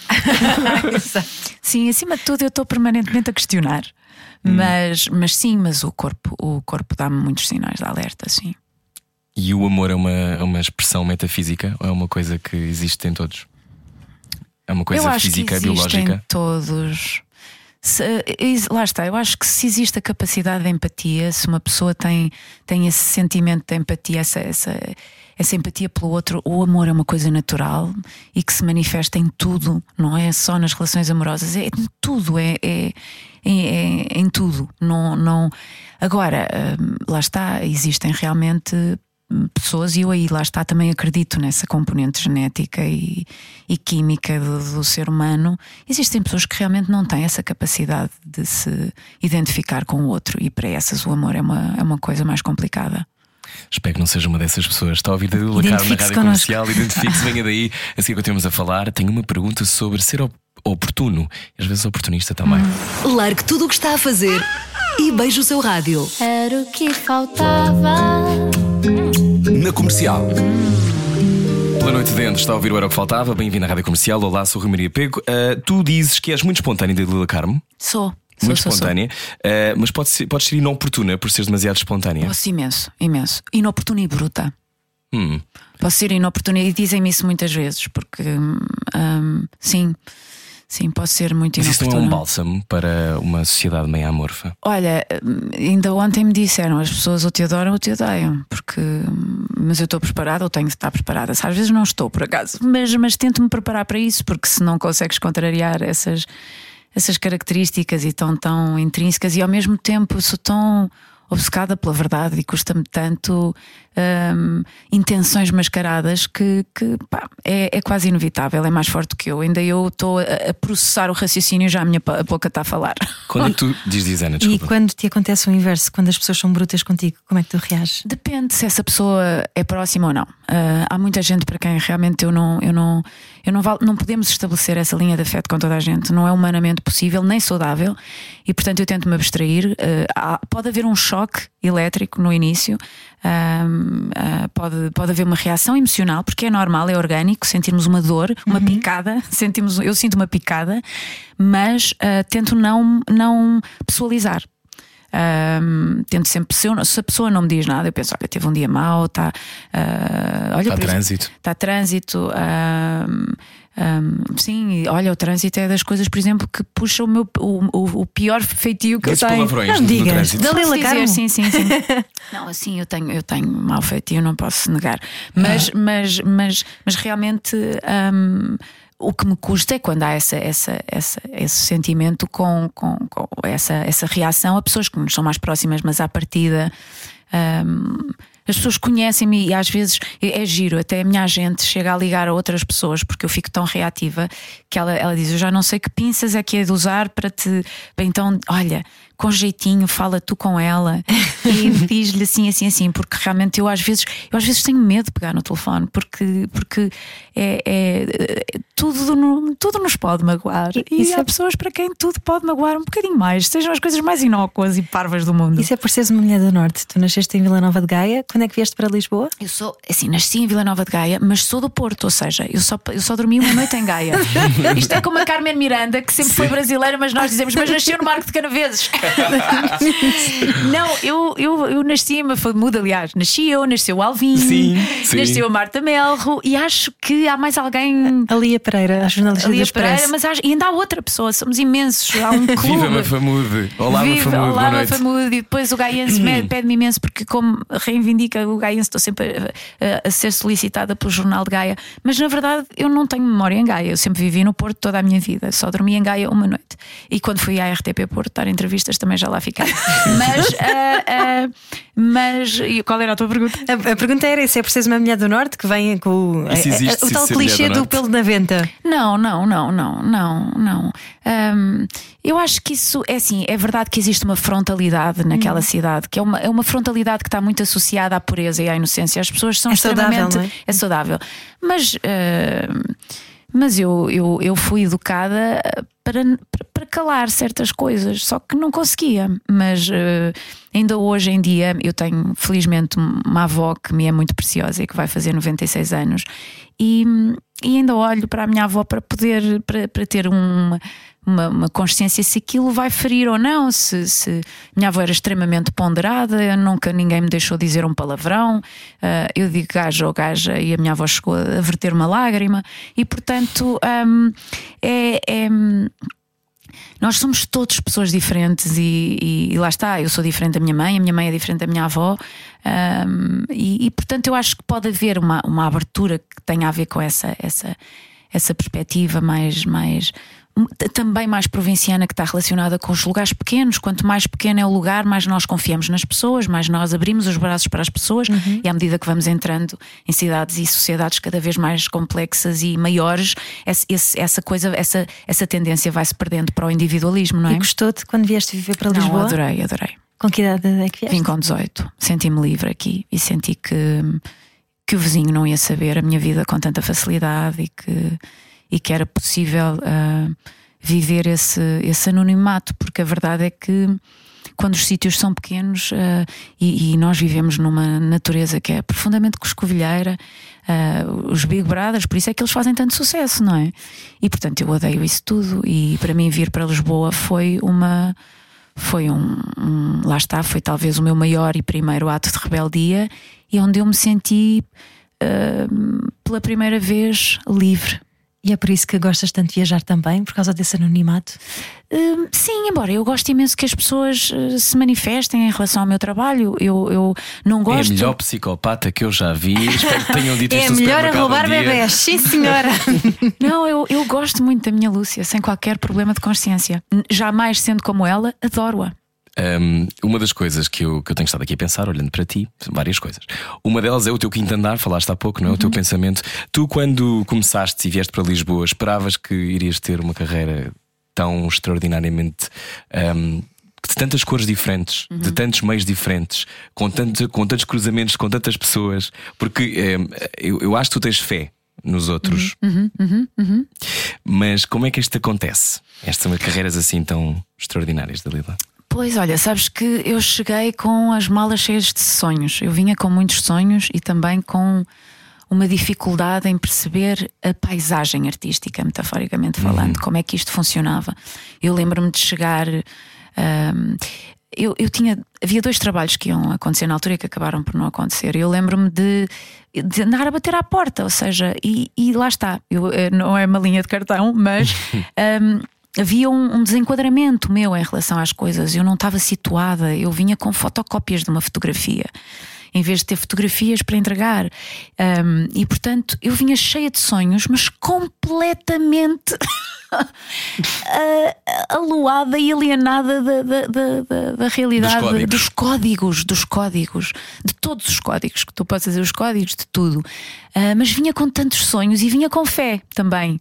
Ah, e, e- mas lá está, so- sofri horrores. Eu tinha, obviamente, vontade muita de fazer coisas. Eu sempre quis, porque eu sinto-me uma comunicadora como atriz, não a fazer o, o- o trabalho como vocês o fazem, mas eu tenho esta urgência de comunicar. Diz? É uma missão. É uma missão, mas acima de tudo é uma, é uma, é uma, é uma devoção também, é uma, é uma urgência. Tipo, eu fico doente realmente quando não, quando não tenho por onde Escoar. escoar, exatamente. Um, e portanto eu vinha que estava tudo a ferver, estava tudo a ferver, estava tudo à, à- à flor da pele. Um, e não estava preparada, não estava estruturalmente preparada para o que ia acontecer. muito miúda. 18 Era muito miúda. Um, E vieste sozinha. Vim sozinha, sim, vim sozinha. Ahm, sim, deve ter sido muito difícil para a minha mãe, porque disse à minha mãe que vinha ver um concerto. Vinha ver um concerto do Sting dia 1 de agosto de 1993 e nunca mais voltei. Foi isto que aconteceu. Dalila Carmo, na rádio comercial. Um, Quantas peças de roupa é que tinhas na mala? Olha, tinha eu um top e. tinha algumas, não te sei dizer, sei que voltei ao Porto umas semanas ou meses depois, não te sei precisar aí com que para, para ir buscar coisas quentes, mas eh, naquela altura não faço ideia, não faço ideia. Lembro-me que foi no dia 1 de agosto do concerto do Sting, sei que foi em 1993, até podem confirmar, mas tenho quase a certeza no estádio de Alvalade. Ahm, não sei o volume da mala que trouxe, sei que provavelmente vinha completamente desfasada ahm, e que tive de lá voltar. Isso eu lembro-me que tive de lá voltar para trazer coisas e depois o resto fui, fui arranjando. Sei que o meu primeiro ahm, trabalho também foi no Chapitão, Ahm, fazia animação de rua. E comecei a fazer animação nas ruas. Aos fins de semana tínhamos um grupo, eu e dois alemães, o Bernardo e o Toston, que era chamávamos, chamávamos Jet Set Limitada, e fazíamos performances na rua e, e foi muito interessante. Eu, eu, eu fazia tudo, eu mesmo no Porto acabei por fazer muito teatro de rua e muita animação de rua, ou seja, eu acho que passei pelas hierarquias todas e não tenho qualquer hum, pudor em assumir. Acho que é acho que é o melhor percurso, é aquele que realmente passa por todas as etapas e por todos os meios e por todas as formas e formatos de, de profissão que existe. Mas já tinhas feito coisas no Porto antes? Fiz imenso teatro de rua, eu trabalhava com um grupo que era o Teatro Arte e Imagem, José Leitão era o encenador. Eu cheguei a ir até à Dinamarca a fazer teatro de rua com 16 anos e ainda tinha de levar um, um papel assinado pela minha mãe em como podia, era menor e podia atravessar as fronteiras, porque fizemos essa viagem de carro. Mas para cá já vieste com esse. Foram três meses na estrada, com 16 anos. Uau! Uau! Sim. Deves ter aprendido muita coisa. Foi tão bom. Olha, sabes que foi aí que eu comecei a perceber que queria viajar sozinha. Nós éramos bastantes e eu aí em Amsterdão comecei-me a separar das pessoas e olha, eu vou para ali. Uns queriam fazer compras, outros queriam ir comprar umas gazitas e eu vou passear. E comecei e comecei-me a afastar do grupo. E, e, e para o fim houve umas noites que inclusivamente eu dormi na carrinha. Mas eu adorava aquele grupo, é preciso dizer. Não houve, não, não, ninguém se incompatibilizou, não houve nenhum problema Tu é escolheste de. outro caminho. Eu é que escolhi outro caminho. E isso é sempre assim contigo. É, E isso é solitário. é. Mas lidas bem. Lido. Faço esta pergunta porque quando olho para o teu body of work, aquilo que tu foste fazendo, há muitas escolhas que são, que são também são escolhas muito corajosas, não é? A solidão é a solidão, ser solitário, não é? Eu também tenho esse lado, portanto eu percebo Sim, isso. sim. Mas há esta coisa de esse- escolher o caminho, o teu caminho, eh, não há outra maneira para ti. Pá, ninguém pode ser responsável pelas tuas escolhas, ninguém pode ser responsável pelo, que- pelo que tu queres realmente. E acima de tudo, como é que tu dormes à noite, não é? Com que consciência queres dormir à noite? O que é que tu queres para a tua vida? E definir esse, esse caminho é complicado. mas também quando tu encontras pessoas que são solidárias com as tuas escolhas e que as apoiam e que as compreendem, sentes-te menos sozinho, não é? Porque. hum, ah, há um- mas há, obviamente, uma, uma, uma sensação quase de, de ermitério auto-infligido infligido muitas vezes, mas, mas é possível, é, é, é possível tu viveres com essa. Ah, tentar aceitar essa solidão algumas vezes, tentar. Eu às vezes tento explicar, que é uma coisa que eu, eu já não devia precisar de explicar. Eu sou muito literal e é isso que me chateia, é eu ainda ter necessidade de explicar às pessoas coisas que eu já devia ser capaz de dizer: epá, se não percebeste, olha, problema teu. Vai ao Google. Vai ao Google ou sei lá. Mas, mas é complicado porque se tu não remas, se não estás a remar para o mesmo lado que, que toda a gente está a remar, hum, hum, é difícil que, que compreendam que, que a tua verdade não tem maldade, que a tua verdade não, não é uma coisa. Pelo contrário, é, eu acho que é, eu acho que pode ser saudável se for e que, é, e que é construtiva, porque eu sou uma pessoa construtiva. Mas às vezes eh, ser fora da norma assusta porque faz as pessoas acharem que, Que elas é que estão mal. que elas é que estão mal, exatamente. Mas eu acho que a independência é a coisa mais bonita de todas. É, tu seres capaz de justificar as tuas escolhas, seres, se fundamentar tudo o que fazes, tudo o que dizes, independentemente de não ser preciso fazê-lo, e se pronto, se as pessoas não conseguem atingir, é um- não vale a pena. É- há coisas que não vais conseguir explicar e que vais estar a perder o teu tempo, mas seres capaz de tomar eh, determinadas decisões sozinho ou sozinho, eu estou de acordo que eu que acho que é um ato de coragem. Profissionalmente, quando é que foste mais feliz? Sim, um momento que tu tipo. Sabes Uau. que eu tenho dias, eu, eu, eu posso ser muito. Quando, quando um espetáculo me corre muito bem, eu sou muito feliz, e no mesmo espetáculo um dia corre-me muito mal e é, e é um problema. Ahm, por isso eu não te consigo dizer uma altura, eu consigo te dizer momentos. Eu fui muito feliz a fazer o Florbela, eu fui muito feliz a, a fazer o espetáculo com, com Martim Pedroso sobre, sobre com os textos da Sofia, da Sofia de a Lúcia Afogado. Eu, fui muito, eu sou muito feliz a fazer novela quando um dia me corre bem. Eu fui feliz a fazer esta Lúcia, muito cansada para o fim, e, e essa é o cansaço que às vezes me retira a felicidade. Ahm, Porque desequilibra, não é? porque desequilibra e porque nos, nos tira essa, as endorfinas, as dopaminas, todas as hormonas do bem-estar entram em falência e depois não conseguimos, lá está, não. Tu repões a comer mirtilos e framboesas, não é? Que és uma fã de bagas. Ainda agora comprei, mil se quiseres, tenho ali. Eu gosto muito de frutos vermelhos, eu gosto, eu gosto de comer assim. Eu gosto, não tenho a coisa dos frutos, dos sumos verdes e daquelas coisas da época, agora toda a gente faz. Não, tu, és mais, como- tu és mais fada do tudo. bosque, tens mais pinta de fada do bosque. É pá, fada do bosque e comida congelada se for preciso. Eu... Há umas lasanhas que eu não vou dizer a marca que me têm feito assim umas alegrias. Mas, mas, mas realmente lá está, não sou fundamentalista e também na comida também isso se reflete, porque eu sou capaz de lá estar. Posso, posso, passar uma semana sempre a comer mirtilos e framboesas todos os dias, mas posso passar meses sem os comer. Portanto, E a tua alegria, eh, quando sentes a tua alegria máxima quando estás perante um vulcão, ai, olha que. é quando, a- quando a natureza fala contigo, Dalila Carmo. É, é, é um, é, um, é um dos momentos, definitivamente. É um dos momentos, Porquê? definitivamente. Opa, não sei explicar, Mas é ali um, racional. aquilo é um poro é da terra de destruição, não é? É. Tipo, sai magma. É quente, é poderoso, pá, é muito poderoso. Tem ali muita, muita energia concentrada, ali muito.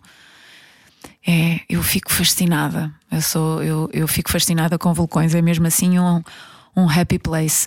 E, mas não só, quer dizer, eu, eu- há lugares de comunhão, mas, te- mas, mas há uma coisa curiosa: eh, as planícies aborrecem-me. Portanto, aqui há um indicativo, há um indicador forte, sim. Eu fico muito cansada com planícies. Portanto, eu gosto mesmo de relevo, eu gosto de montanhas, não é aquela montanhinha. Tem que ser o, o sei lá, o Monte Fuji. Adoro, adoro, adoro, sim, Claro. adoro, adoro. E quando pensas, os Adoro. vulcões, eu no outro dia falávamos sobre isso com a Mara Andrade. Amplitude. Amplitude. Gostas de amplitude? Sim, sim, Também nas pessoas. Mas na, nos- na, na paisagem, na planície também há amplitude. Há outra amplitude, a Flor Bela Espanca fala dela. Mas, mas lá está, a minha aborrece-me a planície. Quando. Lá está, falámos de fé também há pouco. Hum, achas que se tivesses nascido numa terra com vulcões à porta de casa, terias mais fé? Tipo nu- numa espécie de da catarse e da Não te destruição. consigo dizer. Sabes que eu já conheço tantas pessoas que vivem ao pé deles e, sal- e talvez por isso mesmo não valorizem, não é? Porque acabam por. hum, É uma- A vida pode acabar amanhã, não é? é. Sim, sim, mas tu sabes que hum, uma- um, dos meus happy places, já que estamos a falar de vulcões, é procurar casas no pico. Ainda não comprei. mas eu, o, o que nós temos ser mais incrível. próximo é o pico nos Açores e eu estou sempre a ver eh, imobiliárias. Não, não me enviem, por amor de Deus. Quem tiver a ouvir isto, se tiver uma agência imobili- imobiliária nos Açores, por amor de Deus, não me enviem, porque eu já, eu já faço essa pesquisa e volta e meia, deixa cá ver se há aqui casitas no pico. E, e- mas Ou isso é um todas. para andares a ver para os- aqueles baleeiros para ver. Eh, mas, mas já lá fui, inclusivamente, fui fazer o espetáculo ao Faial e apanhei o barquinho e andei lá a ver coisas, mas depois disse: Ah, não, não, mas eu daqui não vejo o cone, eu quero ver o cone. Portanto, há aqui uma patologia. Estou a perceber, gostas, associada. gostas do cone, é bom, eu também, Gosto também acho graça ao cone. Ahm, Perguntava-te se numa casa dessas do Pico tu levarias os teus prémios ou não ligas nenhuma? Olha, hum, Aos Globos de Ouro e aos Sofia. há uns que eu gosto mais do que outros. Eu gosto dos prémios. eh, eh, Eu tenho, é assim, os prémios são sempre um reconhecimento. Ah, confesso que há uns que eu não ligo nada. Não te vou dizer quais. É a atriz mais sexy. Não, não, mas mesmo dentro dos Globos e dessas coisas todas, eu, eu gosto daqueles que são votados pela classe e por pessoas que eu acho que me odeiam. Muito bom. In your É face. possível, é possível odiar, odiar alguém e votar no seu desempenho? Ah, olha, ah, lá está. Diz-me tu. Hum, eu acho que sim, porque Às já me aconteceu. somos, eh, mas, mas, domados, é? mas sim, mas a tendência é nós votarmos ou nos nossos amigos ou naquele que à partida é o mais fraco porque é o mais fraquinho e portanto vamos votar nele que é o prémio de consolação. E o português tem muito isso, nós, nós somos um povo invejoso e mau. E portanto, hum, quando, quando, quando há alguma coisa que seja reflexo da classe onde eu estou inserida como atriz, eu fico particularmente lisonjeada e sinto-me particularmente grata. Os outros, eu sei que há muita manipulação e, portanto, eu, inclusivamente, há bocadinho falava de honestidade moral e intelectual, porque eu já fui convidada para ser júri de, um, de uns prémios que eu ganhei e disseram: Nós estamos a convidar para ser júri para todas as pessoas que ganharam. Eu disse: Mas que sentido é que faz eu ser júri de coisas quando eu tenho coisas a concurso? Claro. Eu não quero votar em mim própria. Eu, eu digo às vezes às minhas, às minhas Eu páginas voto de em fã. ti, eu voto em ti. Mas há pessoas que fazem tutoriais de como votar para ganhar prémios. Ora, eu, eu quero ganhar um prémio se fui eu que votei em mim própria o tempo todo. Eu não quero esse prémio. Só porque depois vou dizer eu ganhei a, como se faz tutoriais. Não, isso não tem qualquer legitimidade. É um, é um disparate e as pessoas sabem, adormecem e pensei: olha, ganhei este prémio, mas fui eu que votei em mim, para que é que. Porquê é que me deu o trabalho? porque é que me ao trabalho? Sim. E portanto, nós temos um bocadinho essa coisa: votem em mim, votem em mim. Não, eu, se existe um concurso que é o público a votar, obviamente eu posso dizer: olha, está aqui, quem quiser, quem achar justo, vota. Não vou massacrar as pessoas para votarem em mim, não vou, não vou, não vou perder tempo a votar em mim. Digo sempre à minha mãe para não perder tempo a votar em mim, e, e acho que é, e, é- e lá está. E, e- para as coisas realmente serem que, que não vão ser justas, não vão. Mas é só assim que fazem sentido. Eu não me interessa ter o boneco se, se o boneco não. Não, Não foi para as tuas mãos para tinha dito. Exatamente. E há coisas que têm de acontecer. Epá, Há destino. Eu. Isabel Ruth dizia quando esteve cá: Não, o meu destino. Se eu perguntei, mas acredita no destino? Isabel Ruth disse: "Ah, Não, o meu destino era- hoje era vir à rádio comercial. Portanto, muito prática. Não. Pois claro, eu acho que eu acho também que sabes, eu acho que nós, nós fazemos realmente o nosso destino, mas, mas acredito, existe, existe aquilo que se convenciona chamar da pessoa sortuda, existem pessoas que têm sorte e existem pessoas que demoram mais tempo a chegar. Existe realmente, não sei se é o destino, não sei, não acredito particularmente no destino nem no karma. No karma então é que não acredito de todo, mas não, mas ah, Interessante. mas, hum, mas acredito, há coisas que dependem de nós e as que dependem de nós nós devemos fazer, mas lá está, dentro de, temos de balizar as nossas ações. Por outro lado, hum, acredito que existe o fator sorte. Há pessoas, há pessoas que realmente não lutaram nada para ter uma coisa e tiveram-na. E tiveram uma grande sorte. E há pessoas que lutam uma vida inteira, que têm imenso talento e não chegaram lá. Isso, hum, isso também é, é, é, é muito é muito difícil de assistir e eu vejo isso todos os dias. Ótima contextualização para o jogo que nós vamos eh, jogar já daqui a pouco, não é? Cortar aos pecados. Uh, vamos ver se o karma existe, mas desta vez é personificado pela Dalila Carmo. Cortar aos pecados. A Rádio Comercial quer saber o estado anímico dos portugueses num jogo de dilemas morais. Boa viagem com a Rádio Comercial. Olá, cortar aos pecados. Está a ouvir o Era o que Faltava. Também está a ver no YouTube. Olá, hoje da Lila Carmo, nossa convidada. Está aqui. Olá, esta é, olá, a tua, esta é a tua câmara, da Lila. Eh, olá, olá. Eh, bom, já disseste que não acreditas eh, que as pessoas, no bem e no mal, não divides assim, não é? Não divido, não. Não divides nada. Nunca dividiste? Não, eu divido, posso, posso obviamente condenar, é assim, tento não julgar, mas há coisas, obviamente, a partir do momento que tu tens determinados valores morais e éticos, é evidente que há coisas que tu inevitavelmente condenas. Mas eu não, não ponho é tanto essa, essa divisão entre bem e mal, porque eu acho que isso é um. É um critério que foi um bocadinho a religião que nos impôs e acho que há- existem outros veículos para termos, criarmos valores ah, se- além dos, dos valores re- sem ser através da religião. Sim, por exemplo, a fé nos outros. Vamos então aos três dilemas morais que temos para a da Lila Carmo. Primeiro, Primeiro dilema da Lila Carmo: vais ter um jantar com um realizador, um realizador de renome, e deste jantar resultaria a tua participação num filme de grande projeção internacional. O que é que acontece? Não é nenhum caso Weinstein, é mesmo o teu pedido chega e encontras um cabelo no meio da comida. Tu reclamas, o empregado diz que o cabelo é teu.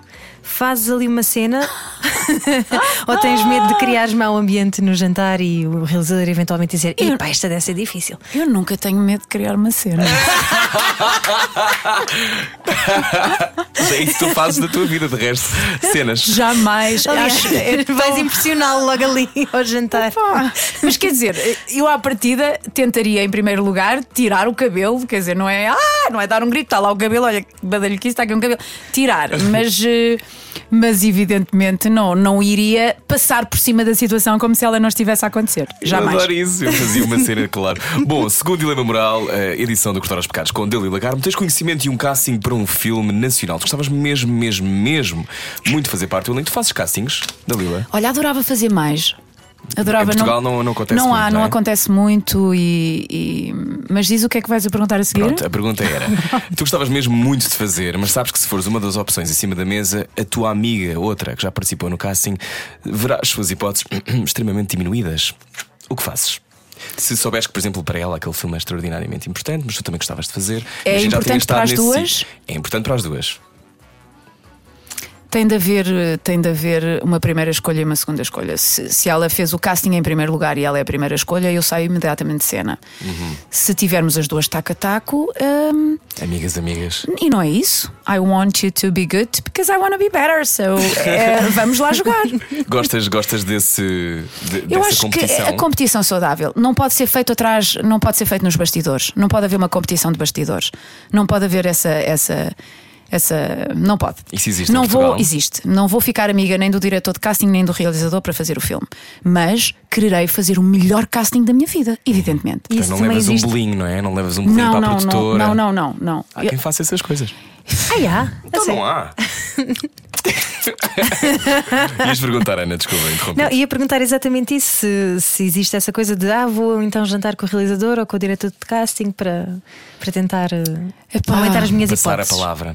Eu, eu não, se disserem que a entrevista, que há uma entrevista associada ao casting, Sim, claro. Porque isto também lá está, também vive de empatias, não é? O, o realizador pode ter uma, uma relação extremamente empática ou apaixonar-se por um rosto. Às vezes, pá, é aquela cara que eu quero.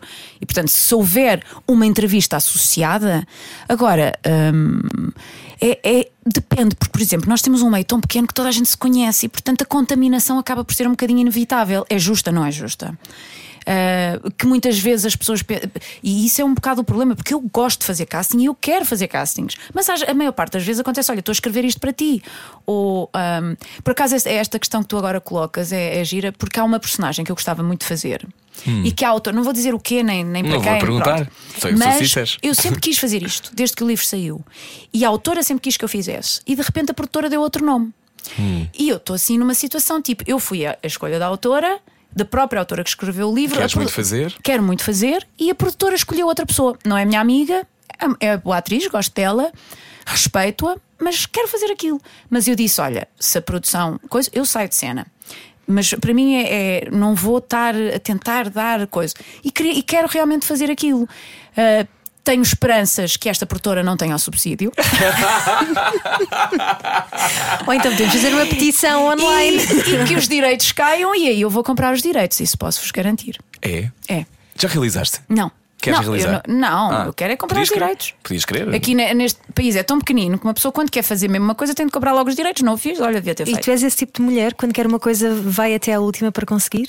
Depende, eu não faço tudo para, para conseguir essa coisa, porque o tudo engloba, engloba o arrivismo, que é uma coisa que eu desprezo profundamente. E, portanto, eu acho que com as ferramentas certas temos de fazer tudo.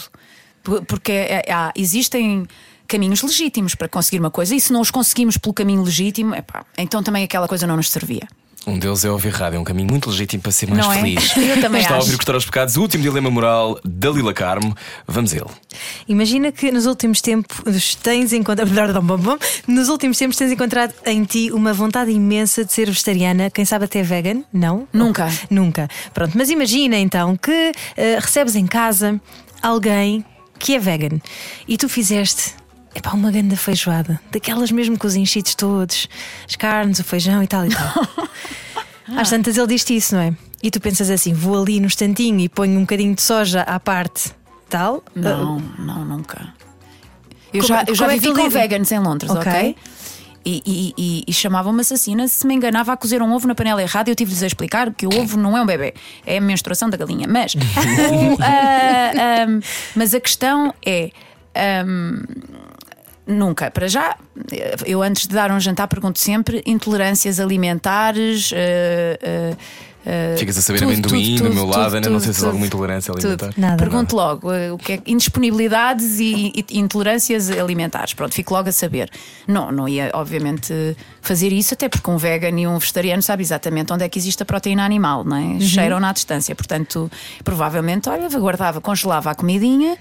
E mandava vir, não posso fazer eh, publicidade a marcas, mandava vir eh, Ele olha uma coisa, uma mossaca, ah, é uma pela- mossaca berinjela. Fazia um telefonema de SOS, tipo a pedir, mas, mas não deixaria de comer o que eu queria comer. Eu, já, eu, eh, à partida, eu, eu para- para- depois também isso é um dilema moral giro, não é? Ficas tu vegan no- em minha casa, não, na casa dos outros, sim. Ok. Imagina que era ao contrário. Exato, na casa dos outros. Então é mais ou menos isso que, eu- que eu ia perguntar: que é, imagina que eras tu, de facto, uma pessoa vegetariana, vegana, etc., ias à casa de alguém e esse alguém tinha feito um prato de carne e apesar de saber que tu eras, o, o que é que tu fazias? Dizias ao amigo, pronto. Não te impunhas. Não me impunha, não. Não, não, não, não, acho isso. Não, nem pensar. Não. Eh, eh, comia o que conseguia. E se não fosse fundamentalista, que eu jamais seria, até faria um esforço para comer aquilo que eles tinham feito. Uhum. É muito importante comer aquilo que se consegue. Na rádio comercial, foi cortar aos pecados com Dalila Carmo. Cortar. Ainda há mais? Pecados. Ah, agora é o fim. A rádio Está a ouvir agora por cima aqui do jingle. num jogo de que era. Ainda há mais? É, mas. Boa viagem com a rádio comercial. Dalila Carmo, eh, obrigado por teres vindo. Obrigada por me terem convidado. Gostei Gostamos muito. da muito. nossa- Também. Gostei muito. Vais viajar se tudo correr bem, Se não é? tudo correr bem, sim. Um, e tu queres eh, ir assim a um sítio absurdo, queres ir à Tasmânia, ouvi dizer? A Tasmânia é a Lúcia que quer ir à Tasmânia. Ah, é? Ah, ok. Eu neste momento não quereria, adoro, adoro essa possibilidade, até cá lá um, um museu que eu adorava ver, mas já estive na Austrália. uh, não me apaixonei pela Austrália, curiosamente, uh, e depois é, é realmente muito longe. Eu teria de partir a viagem em bocadinhos, porque me custa imenso fazer tantas horas de voo, portanto teria de fazer várias escalas, etc. Um, a Tasmânia é um sítio fascinante, mas eu tenho outros antes de, de, de voltar àquele continente. Mas a, a Lúcia, sim. E quando é que te vamos ver outra vez no cinema? Olha, não sei, para já não tenho, não tenho assim nada previsto. Vou tirar assim um período sabático. Ahm, sim, sim. Mas o volta. último projeto que tinha, volto. O último projeto que tinha não, não aceitei fazer, não vale a pena explicar. E, e tenho um projeto também para teatro que mudámos as datas e que em princípio vou fazer, mas eu tenho tanta dificuldade em viver com projeções a médio e a longo prazo que eu vivo sempre a curto e é como sou mais feliz. É só saber assim os próximos dias, se me começam a dizer, olha, mas daqui a três meses, epá, ainda falta. Como é que- mas como é que tu fazes isso, Dalila? Porque Não tu és sei. o tipo de atriz Sim. que deve ter propostas para 2023. Pois, pois, mas eu, é? eu digo, depois falamos, meus amigos. Sempre, É. sempre, Ai, sempre, tu, tu sempre. nunca sempre. dizes ok a algo que vai acontecer daqui a três anos? Tenho dificuldade, tenho muita dificuldade. Tenho muita dificuldade, mesmo com o canal com o qual, o qual trabalho, não é? Que vamos. Que é deste ah, Sim. Ah, e portanto, mesmo assim, é agora não me falem de nada porque eu vou dizer a não que tudo. Portanto, eu tenho de ir. É, é- eu, acho, eu acho também que as pessoas que já me conhecem sabem, as que não me conhecem, pronto, ficam a conhecer aqui um bocadinho melhor ou nunca ficam a conhecer. Mas há coisas que é não, não a vamos, não lhe vamos. Quando eu, por exemplo, acabo um trabalho e estou muito cansada, agora não lhe vamos dizer nada, porque ela vai dizer que não a tudo. Mas daqui a dois meses ela já está aos saltos para fazer coisas. E portanto falamos nessa altura. Ok. E é o que muita gente faz comigo, que é vamos esperar, vamos deixá-la respirar agora um bocadinho. Porque se eu não, eu não consigo viver com a minha vida organizada para 2025. Mas é giro, não é? Porque é um- a maior parte das pessoas te- tem segurança ao saber isso. E eu não. Eu fico, eu, eu não respiro. Tolhida, não é? Ficas tolhida. Fico tolhida. Eu tenho de ter liberdade de. Pá, agora vou para Londres. E se não é preciso voltar? Eu, mesmo que volte, esta possibilidade tem de existir. Eu também não gosto e custa-me, por exemplo, comprar bilhetes para concertos dali a seis meses, porque eu penso, sei lá, eu. Pois, exatamente. estar, de Jamais. repente a viver em É. Nova Iorque. Eu sou aquela sabe. que vai sempre com os bilhetes esgotados para a porta para comprar em cima da hora, porque Exato. eu não consigo, não consigo, fico muito angustiada. Então a tua palavra na vida é liberdade? É liberdade. É liberdade, mas é, é, é controverso porque os limites, lá está, os limites da nossa. Onde é que começa a nossa e acaba a dos outros é, é polémica, é uma coisa que também é, é sempre um, é um assunto muito delicado que temos de estar sempre permanentemente atentos, a olhar para o lado e a perceber posso fazer isto sem, sem te incomodar, sem te magoar, sem ferir suscetibilidades. Ou seja, hum, muitas vezes não, porque hum, liberdade é um luxo. é, um, é um bem primário, mas também é um bem de luxo. É um bem que a gente tem de, tem de exercer com cuidado. Só isso. Lá está, está ali responsabilidade com critério que falávamos no início da, da entrevista. Eu acho que é importante manter esse. Acho que vais manter-te sempre livre. Não, Mesmo no teu casulo maneira. da liberdade. Exatamente. Dalila Carmo, obrigado. Obrigada a ti. Muito obrigada. Muito obrigada. Rádio Comercial, radiocomercial.ol.pt para poder ouvir a conversa inteira com Dalila Carmo. Nós já voltamos. Boa viagem. Era o que faltava. Com Rui Maria Pego e Ana Martins. Juntos eu e você. Na comercial.